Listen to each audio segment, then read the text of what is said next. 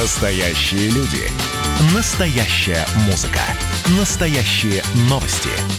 Радио «Комсомольская правда». Радио про настоящее.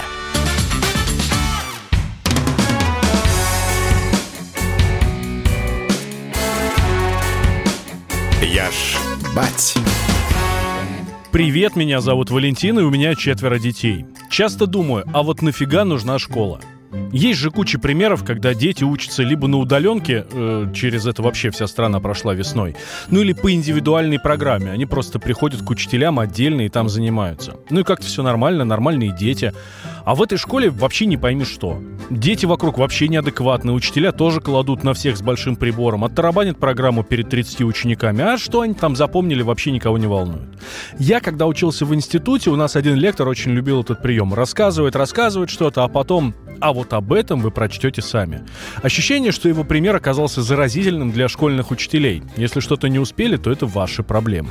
Ощущение, что в школе сейчас точно так же. Об этом уже даже мемы складываются. Знаете, какая самая популярная шутка в стендапе? Лехи Щербакова про домашнюю работу. Что вы понимали, почему я так возмущен? Я каждый день делаю уроки.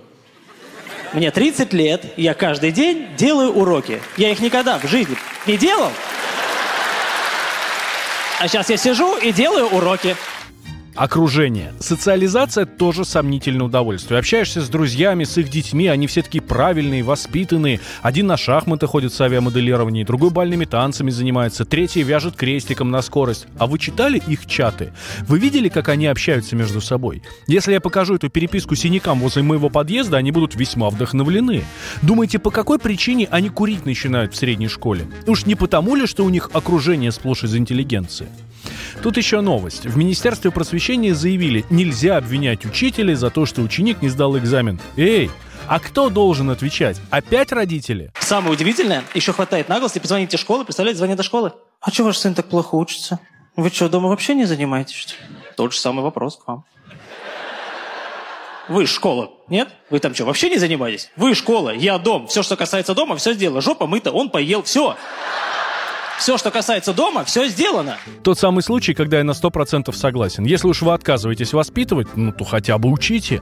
Вот у нас все кричат, в Союзе была школа не такой, школа еще воспитывала. Да хрен вам, я вспоминаю свои школьные годы. Никто меня не воспитывал. Пришел, дали знания, вали домой. Ну и претензии родителям никто не предъявлял, мол, слабоват он у вас.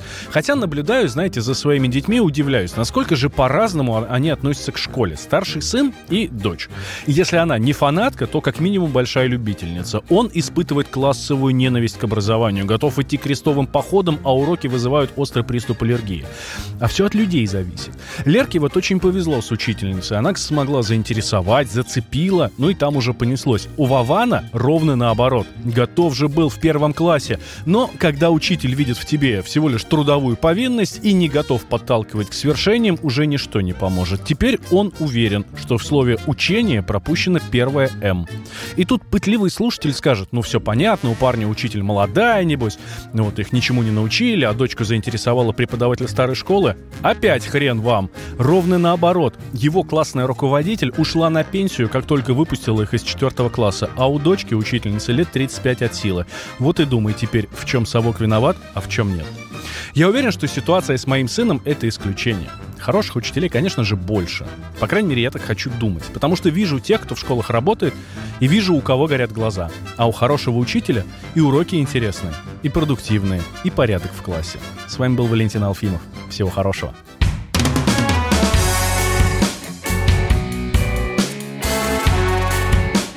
Я ж бать.